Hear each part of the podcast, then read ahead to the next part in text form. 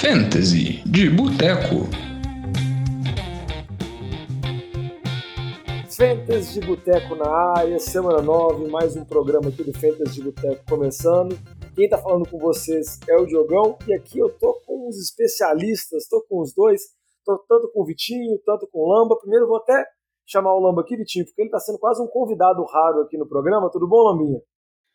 Tudo bom, obrigado. Hoje a meta é 40 minutos do programa, né? Falar curto, grosso, rápido. Obrigado. Boa noite. Só nisso aí você já gastou uns 5 segundos a mais desnecessários. Tudo bom, Vitinho? Tudo bem, Diogão. Esse fanfarrão que chegou aí só pra avacalhar a parada aí, né? Claramente. Exatamente, o Lamba chegou aqui só para tumultuar mais esse programa do Fantasy de Boteco. Lembrando sempre que o Fantasy de Boteco é o nosso podcast derivado do NFL de Boteco. No NFL de Boteco a gente faz análises, sobre os times de futebol sobre a NFL, os jogadores, e aqui a gente faz uma análise mais focada no fantasy, onde a gente sempre recapitula os principais acontecimentos da semana anterior e também projeta o que a gente espera que aconteça na próxima semana, no caso, na semana 9. Então vamos começando aqui mais esse Fantasy de Boteco, e antes de passar para a recapitulação dos nossos palpites da semana passada, vou pedir para o Vitinho aqui dar aquele recado básico, onde que nossos ouvintes conseguem entrar em contato com a gente. Pode mandar sua mensagem nas redes sociais, no Instagram, no Facebook, no Twitter, no arroba NFL de Boteco, Boteco com U, ou então mandar um e-mail no nfldeboteco.gmail.com. E se você ainda quer mandar mensagens, interagir com a galera que curte o NFL de Boteco, pode pedir para a gente também te incluir no nosso grupão do, do WhatsApp, né? Que a gente fica mandando mensagens, notícias, a galera fica interagindo o dia inteiro no grupão, bem divertido que está sendo. Então aproveite aí também essa oportunidade. Veja essas oportunidades aí e se você é um fã de futebol americano e um fã de fantasy, vem com a gente porque é sempre muito divertido.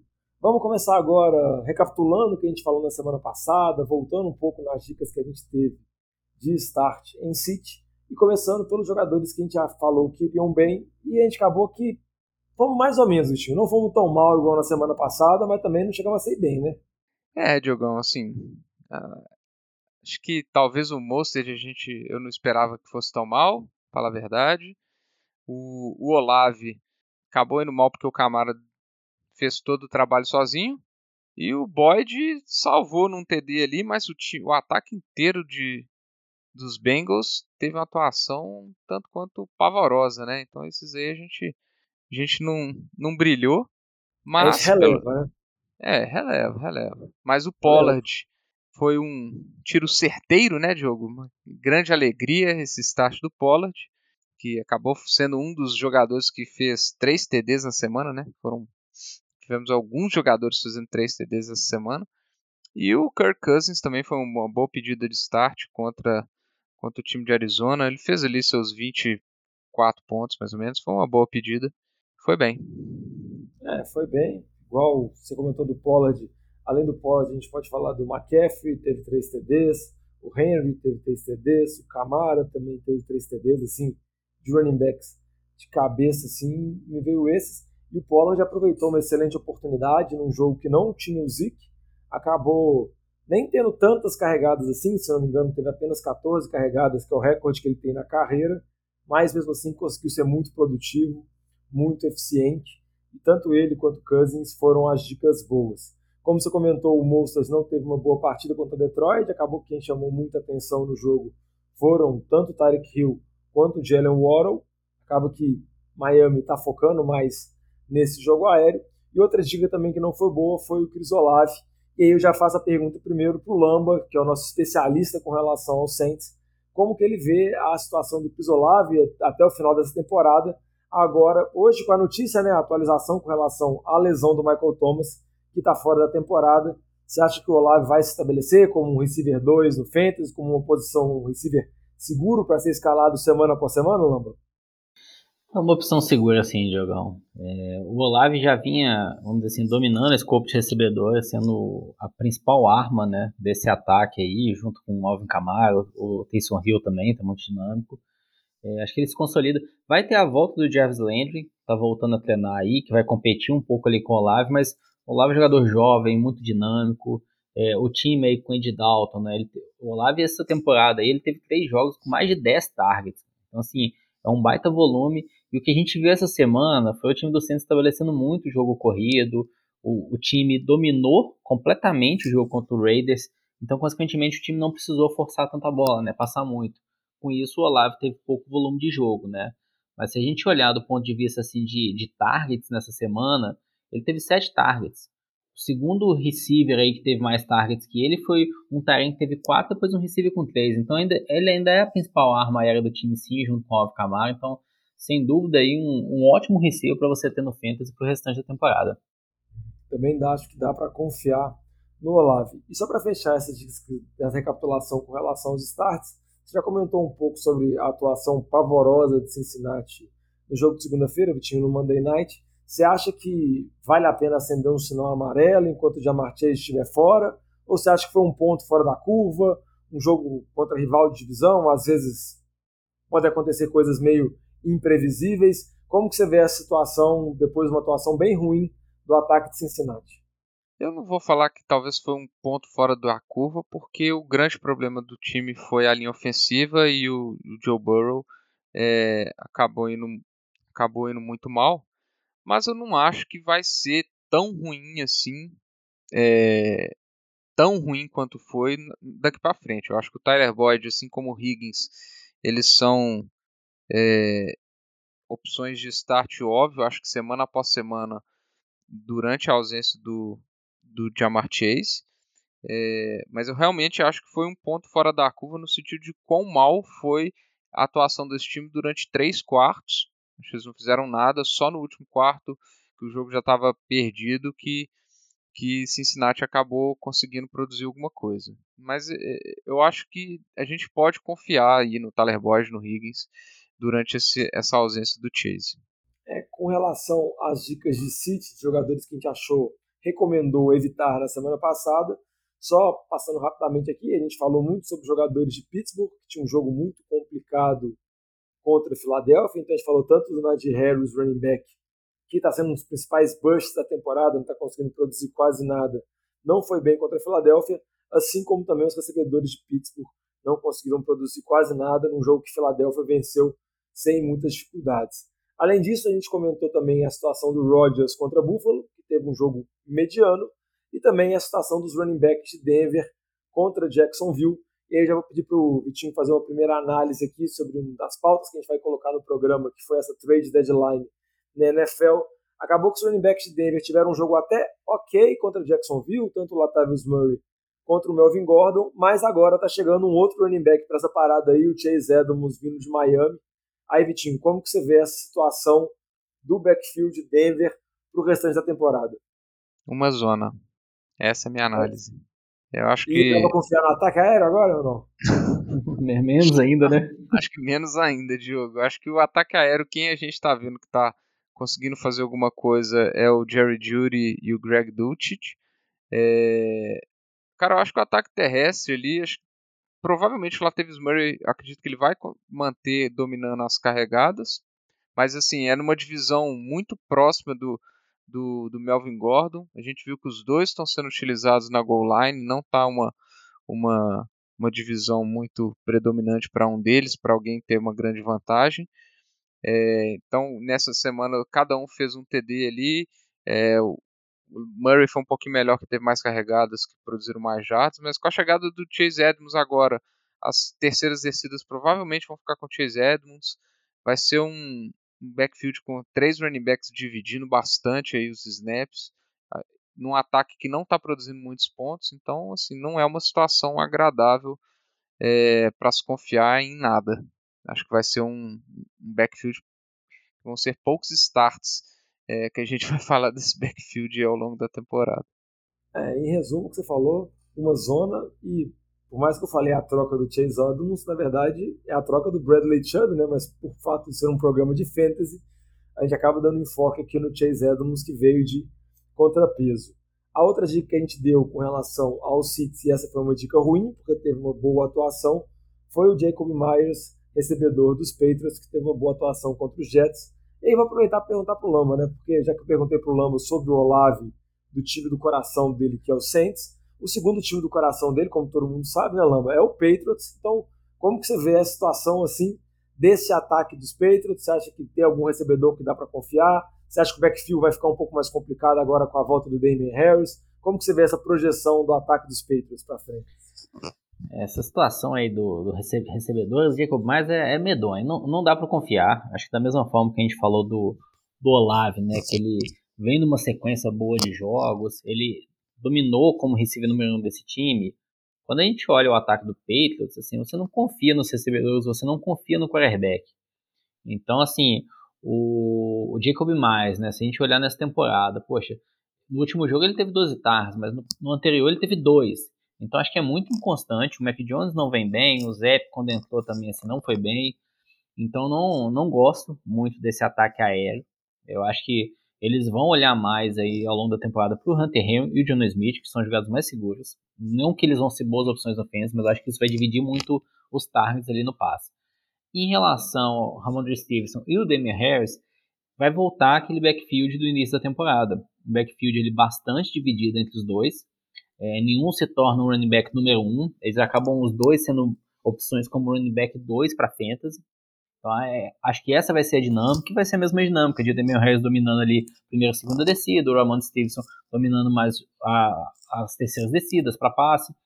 Então acho que vai ser um backfield bastante dividido, mas nenhum assim que você vai escalar como top 10, mas vão ser ali top 20, top 25, né? Mais pro final como running back 2 aí. Não, beleza. Vamos passar agora para as notícias, vamos falar um pouquinho sobre as trocas que aconteceram nessa semana na NFL. Essa NFL teve, se não me engano, na terça-feira a trade deadline, então alguns jogadores foram movimentados e a gente vai tentar analisar aqui se muda alguma coisa para fantasy ou se fica na mesma. E a primeira troca que eu quero perguntar para o Vitinho é a saída do Claypool de Pittsburgh para Chicago. Você vê alguma movimentação relevante assim no Fantasy ou tudo a mesma coisa, Vitinho? Sai de um lugar que não vai produzir nada e vai para um que vai produzir menos ainda? Eu vou ser sincero, eu acho que ele tem pouco. Falando do Claypool, eu acho que ele tem talvez um pouco mais de chance de produzir é, em Chicago, porque pelo menos nas últimas duas partidas a gente viu uma certa evolução de Justin Fields. É, talvez isso possa produzir algo a mais, até porque, se a gente olhar o ataque de Pittsburgh, ele não está produzindo nada. Então, é, mentira, ele produziu passando a bola essa semana pro, pro Derek Watt, né? É, mas fora isso, o ataque de Pittsburgh estava horroroso, dividindo poucas passes entre quatro jogadores, né? Entre o, o Pickens, o, o Deontay Johnson e o, o Frymouth, além do Claypool. É, e eu acho que lá, pelo menos em Chicago, talvez ele tenha um pouco mais de targets, talvez. É, assim, não acho que vai ser uma opção confiável de fantasy por um bom tempo, até a gente ver uma maior consenso, uma amostra um pouco melhor do, do, do Justin Fields passando a bola. É, mas assim, eu acho que é uma oportunidade a mais, alguma coisa para variar a situação que estava bem ruim é, lá, em, lá em Pittsburgh. E pro Pickens ou pro Deontay Johnson, você vê alguma mudança ou continua a mesma coisa que é ruim também em Pittsburgh? Ah, eu acho que vai ser. Acho que os dois podem ter alguma melhora, mas igual eu falei, o volume de que esse ataque dos Steelers está produzindo é muito pouco. Então, é, vão ser o quê? Um, dois targets a mais para cada por partida, se muito. Então, ainda não sei se vai tornar esses jogadores relevantes para a ponto de fantasy, para a gente considerá-los como algo melhor que, uma, que um wide receiver 3, não, Diogo. Não me Beleza. empolga, não. É, também. E Lamba, te empolga a troca do TJ Hawkinson, que saiu de Detroit e foi para Minnesota? Você acha que valoriza um pouco mais essa posição, com uma posição tão complicada assim de tight ou não muda nada? Impacta com com jogadores de Minnesota ou de Detroit. Como que você vê essa troca aí do Hawkinson? Eu não acho que vai mudar muito o que o Hawkinson vinha apresentando do ponto de vista de fantasy. É, porque quando a gente olhava esse time do Lions, é, o Amazon Pro, ele ficou fora alguns jogos, o Hawkinson se tornou a opção número um, então teve alguns bons jogos essa temporada. Os jogos do Lions, muitos foram um tiroteio, né? Que a defesa sofrendo muito ponto e o ataque conseguindo fazer muitos pontos. Quando a gente olha o time do Vikings, é um time que está com uma campanha 6-1, é um time que está olhando aí playoffs. Então é um time que vai jogar de uma forma consistente, consistente, não vai ter esses tiroteios. É um time que corre muito bem com o Dalvin Cook, tem o Justin Jefferson, que é o principal arma desse ataque. Então, assim, o Roxon vai ser uma ótima peça para complementar o ataque do time, mas do ponto de vista de fantasy, eu não acho que ele se torne um talento top 5. Eu acho que ele vai continuar naquele mesmo grupo que ele estava ali, né, de perto de um top 5, dentro do top 10, sem dúvida alguma, porque é uma posição bem difícil para fantasy. Então, acho que de volume, não, eu acho que ele vai ter menos volume no time do Vikings um pouco, mas talvez um pouco mais de potencial de touchdowns, né, por conta do ataque tá produzindo mais do que o time do Lions em alguns casos. E para fechar essa parte das trocas aqui, a gente já comentou sobre a saída do Chase Edmonds de Miami para Denver. Teve também a chegada do Jeff Wilson, que saiu de São Francisco, que fez a troca que a gente comentou na semana passada pelo Christian McCaffrey. E o Jeff Wilson agora vai para Miami. Aí eu vou te perguntar, Vitinho, só o running back reserva do Mostert, você acha que pode ter algum espaço? Vale a pena especular nele assim no banco no Fantasy?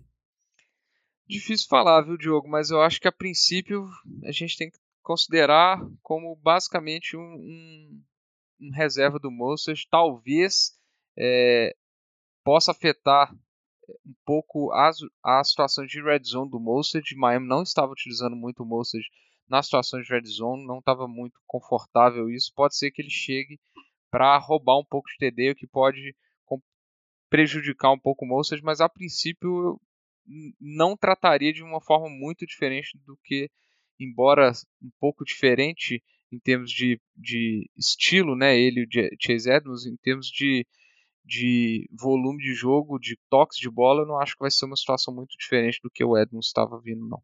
Beleza. Vamos passar agora para o nosso bloco, onde a gente fala um pouco sobre as trocas do Fantasy. E já vou começar chamando o Lama, já que o Lama não está vindo aqui há muito tempo. Lamba, quem você acha que é um bom palpite, um jogador que está desvalorizado, um buy low agora, para os nossos ouvintes poderem tentar buscar, tentarem melhorar o time pensando já no final da temporada e nos playoffs? Ah, uma opção é o Devonta Adams. É, foi um pique ali de, pô, de segunda, terceira rodada. Não acho que ele perdeu tanto valor assim no Fantasy ainda. É, a gente está vendo o ataque do Raiders muito inconstante nas últimas semanas e isso afeta diretamente a produção do Adams no Fantasy. Então, se a gente olhasse ali o começo do ano, né, como ele vem bem, alguns jogos passando de 20 pontos, Aí depois da bye week teve um jogo ali que não passou de 10 pontos, mas poxa, teve quase 100 jardas.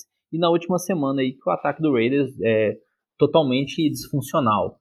Então acho que o que a gente viu na última semana acho que foi algo muito atípico. A semana com o time do Jaguars, que não tem uma defesa muito boa. Então, acho que tem tudo pra gente ver um bom jogo do Devonta Adams e talvez se você não conseguir trocar por ele agora, fique muito mais difícil depois. Viu?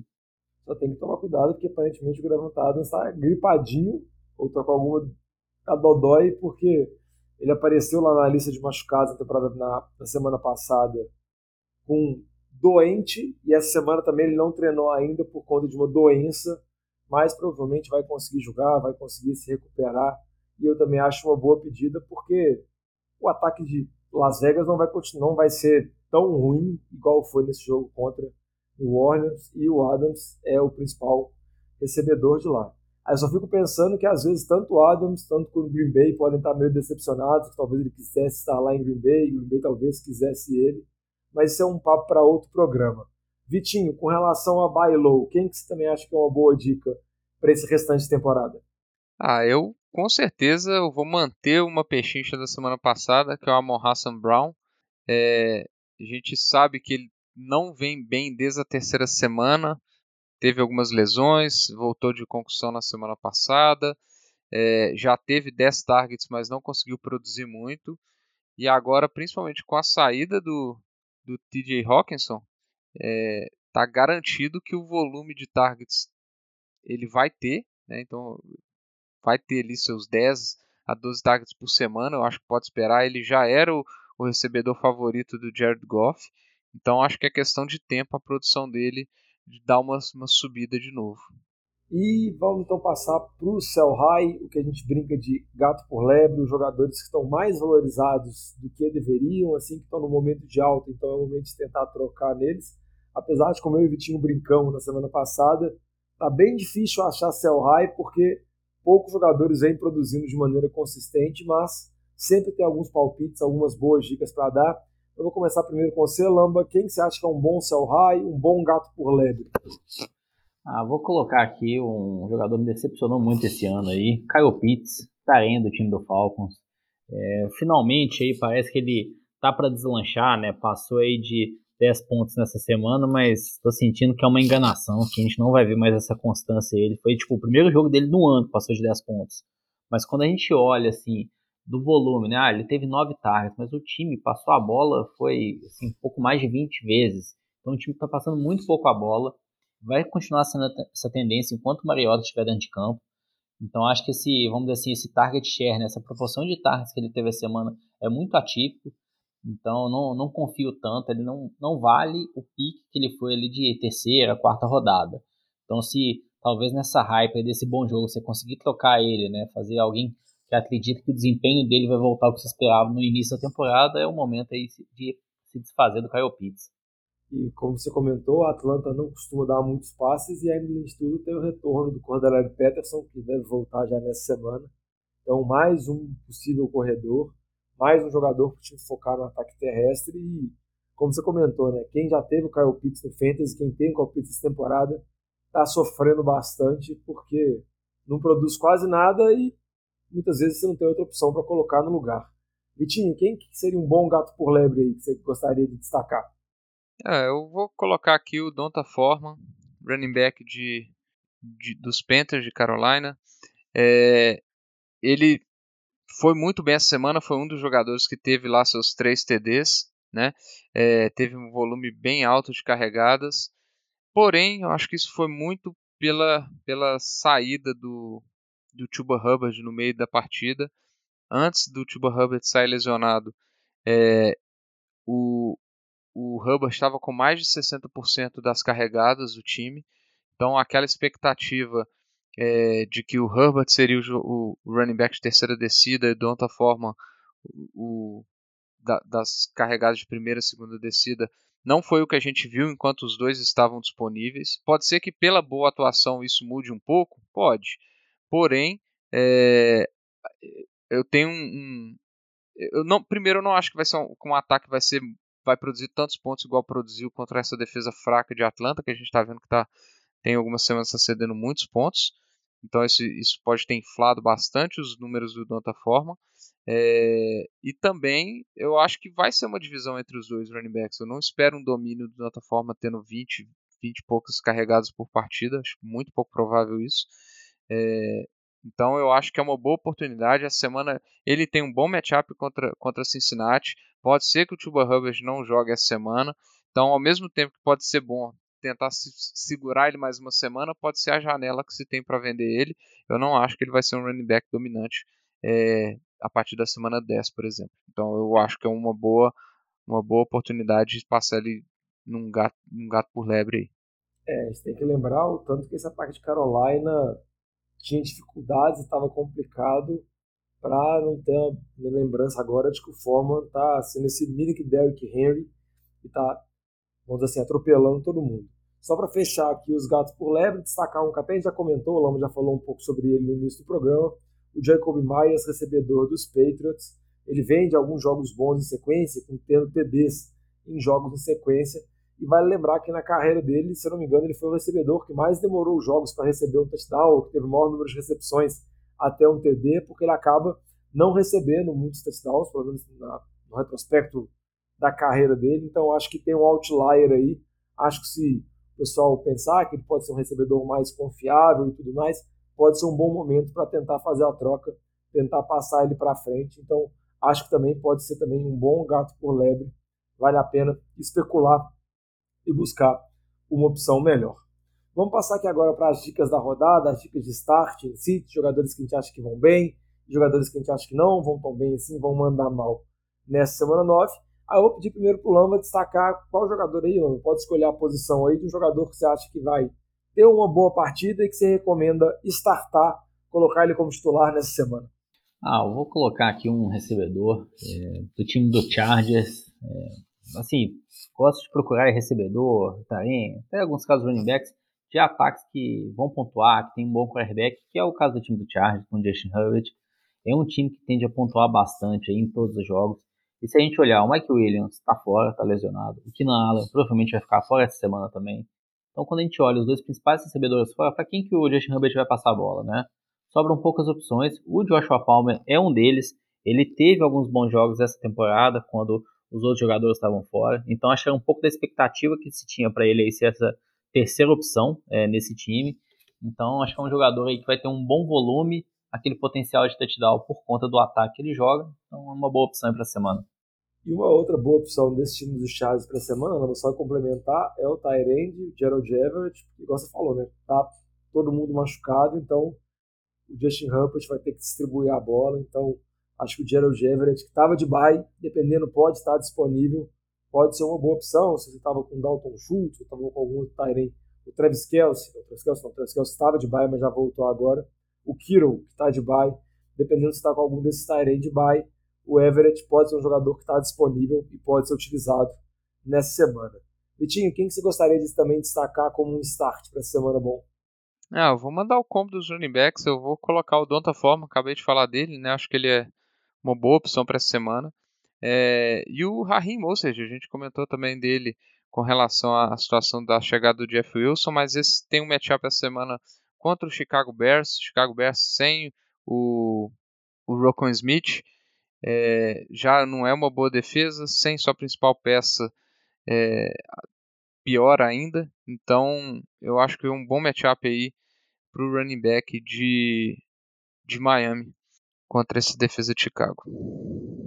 Boas dicas, boas opções. Fórmula, igual você falou, dependendo, dá para o Fórmula ter mais uma boa partida e depois você conseguir fazer um sell ainda maior ainda, conseguir vender ele ainda mais caro. Quem você quer destacar aí, Lamba, de start? O receiver ou o QB? Pô, vou colocar mais um receiver. Para mim é o Romeo Dubs, é, de Green Bay. Teve um bom jogo na última semana. É, o, assim, também é a mesma, semelhante à questão do Josh Palmer. Né? Lesão aí nos, nos outros recebedores do time. Se a gente olhar também, eu não sei se o Alan Lazard vai voltar essa semana. E mesmo se voltar, o Romeo Dubs, é, desde o início da temporada, né, a partir da terceira semana, ele está jogando assim, mais de 80, 90% dos snaps. Então ele está se consolidando como um dos principais receivers do time. A questão é que ele teve alguns drops. É, o Aaron Rodgers, o ataque não está bem também. Só que a semana é com o time do Lions. Assim, uma das piores defesas, se a gente não falar talvez a, a pior defesa da liga, que geralmente cede muito ponto. Então acho que tem tudo aí para esse jogo ser mais um tiroteio do, dos jogos aí do Lions que estão sendo recorrentes ao longo da temporada e consequentemente recebedores adversários que ainda têm bom, boas pontuações. É, e se esse ataque de Green Bay não decolar contra os Lions, realmente pode desistir, porque não vai decolar a temporada inteira. Time para fechar aí, qual QB que você recomenda essa semana, que é o start? Ô Diogão, eu acho que os dois QBs do mesmo jogo aqui podem ir muito bem. Acho que o jogo Miami-Chicago pode acabar sendo um, um, um bom matchup para os dois quarterbacks. É, então, tanto Tua quanto o Justin Fields, é, principalmente o, o, o Tua acho que vai estar jogando contra a defesa um pouco pior. E o Justin Fields eu acredito que vai estar na, tá nessa crescente, está correndo bastante com a bola também. Então acho que os dois quarterbacks são opções interessantes aí para essa semana 9. É, o Tua vem numa produção em termos de jardas aéreas absurdo, muito é, Joga para os dois recebedores que é festa, né? É, o, eu vi num podcast, esqueci agora qual que era, que Tarek Hill deve ser um recebedor que deve conseguir mais receber passes curtos, né? A, a bola do Tua não consegue ir longe, mas o Tarek Hill é tão rápido que ele vai lá, ele volta, consegue corrigir, consegue fazer a recepção. Então, no final das contas, dá tudo certo. O Oral, do outro lado, é um canhão também. Então, o Tua vem produzindo muito bem. E o Justin Fields, eu acho que vale a pena ficar de olho, porque ele está numa crescente, está melhorando. E a gente sabe o tanto que running back, perdão, quarterback, que corre bem com a bola, é capaz de produzir no Fantasy, então acho que ele pode ser uma opção viável, ainda mais uma temporada onde a gente não consegue listar oito QBs para startar. É bem complicado, onde uma temporada onde Geno Smith é um QB para ser startado, o Justin Fields pode ser um bom ar fresco nesse final de temporada. Vamos passar agora para os sits. Então vamos começar aí primeiro, Lamba. Quem que você gostaria de destacar como sit aí, que você acha que não vai ter um bom jogo? Pode falar aí. Ah, colocar aqui um, alguns running backs. É, primeiro, Daryl Henderson, do time do Rams. Jogar essa semana contra a defesa de Tampa. A gente sabe, é uma das melhores defesas da NFL contra o jogo corrido. Então, Daryl Henderson não acho que deve ter um, um, bom jogo, principalmente por conta da defesa que ele está jogando contra aí. E ainda estão falando muito que ah, o Ken Akers pode voltar essa semana. Acho difícil, né, por conta de toda a turbulência que foi, mas caso ele volte ainda, né, pode comer ali alguns snaps do Darrell Henderson também, mas o fato de ser contra a defesa de Tampa que é o principal problema mesmo. Mas, aquilo, antes de você falar o próximo running back, você já comentou, eu ia perguntar pro Vitinho. Vitinho, como que você vê a situação dos running backs, assim, de Los Angeles, dos Rams?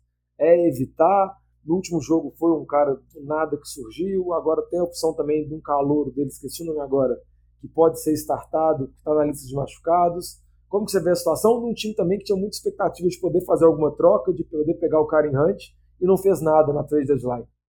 Eu acho que eles não não têm definido ali quem é o quem é o running back 1. Acho que nenhum, ninguém está passando confiança. E eu estou comemorando porque o Miles Sanders fez um TD. É, mas uh, tem o, o, Rivers, tem o Henderson, tem o Malcolm Brown, tem o, o próprio Cam Akers pode voltar. Tem o, o que você está pensando aí, eu acredito que o. É, eu vou lembrar o nome dele aqui, jogo é com K, o primeiro nome dele, se eu não me engano. É... O Kyle Williams? Isso, acho que é isso mesmo. Então, assim, é um backfield. Kyren Williams. Kyren Williams. Williams, isso.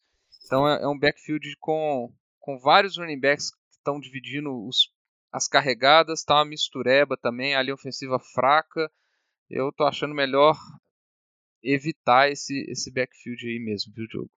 E também qual outro jogador que você acha melhor evitar nessa semana 9 aí?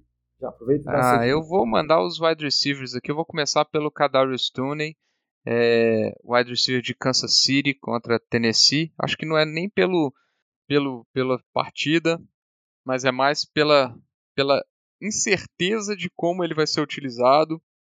É um, um corpo de recebedores com muitas opções, vamos falar assim, medianas, vamos, é, por assim dizer, exceto o Kelsey, obviamente. O Juju está numa crescente, então a gente não sabe quantos targets ele vai jogar, quantos snaps ele vai jogar. É, o Andy Reid deu uma entrevista falando que eles vão começar a envolver o Kadarius Tooney no ataque. Então, sim, é, eu acho que é uma incerteza muito grande para a gente saber como que vai ser a participação dele. Então, acho que é muito arriscado é, colocar o Kadarius Tooney. Pode ser que ele jogue poucos snaps nessa primeira partida dos Chiefs, mesmo que eles estão voltando de bye, né? mas eu acho que ainda assim pode ser que ele jogue poucos snaps. É, e um outro recebedor é o Michael Pittman. É, esse ataque aéreo do, dos Colts me preocupa muito com o Sam Ellinger. O ataque como um todo dos Colts acho que preocupa. A gente tem visto aí. Sim, até que eles mudaram o coordenador de ataque, né? Exatamente, eles mudaram o coordenador de ataque agora. É, sim, cara, esse ataque vai ser uma grande dificuldade de entender. O Jonathan Taylor, que era o carregador de piano, ele não está 100%, ele está com a lesão de tornozelo. É, e agora no ataque aéreo, Paris Campbell está aparecendo.